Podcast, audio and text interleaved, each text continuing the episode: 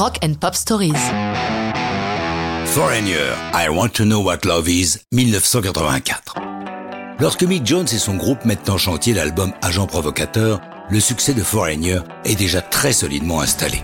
Avec leurs albums précédents, ils ont accumulé un nombre de hits impressionnants, de Cold as Ice à Urgent en passant par Jukebox Hero, tout va bien.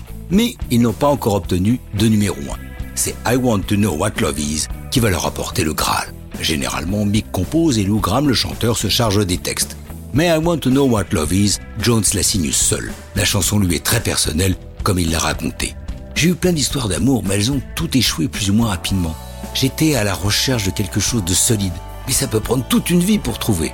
En réalité, il a trouvé cet amour en la personne de Anne Dexter Jones, sa future épouse, mais il n'en est pas encore conscient. De son côté, Lou Graham n'est pas très chaud sur cette chanson. Il craint qu'elle ne soit trop larmoyante pour l'image rock du groupe.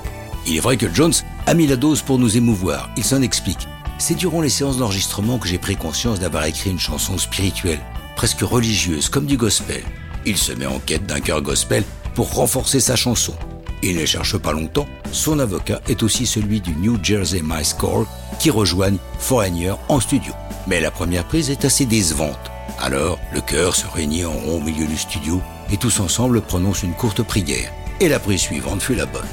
L'autre voix importante dans les chœurs est celle de Jennifer Holliday, une artiste de R&B souvent entendue derrière Michael Jackson ou Barbara Streisand. À juste titre, Mick Jones est fier d'être publié sur le label Atlantique dont le patron, Ahmet Ertegun, est une légende vivante de la musique. De son côté, Ertegun est ravi du succès de Foreigner.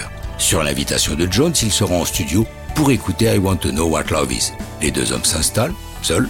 Jones appuie sur play et observe Ertegun du coin de l'œil. À la moitié de la chanson, stupéfait et ravi, Jones voit couler des larmes d'émotion sur les joues de cet homme qu'il admire tant. Ertegun ne veut pas être le seul à s'émeuvoir sur I Want to Know What Love Is.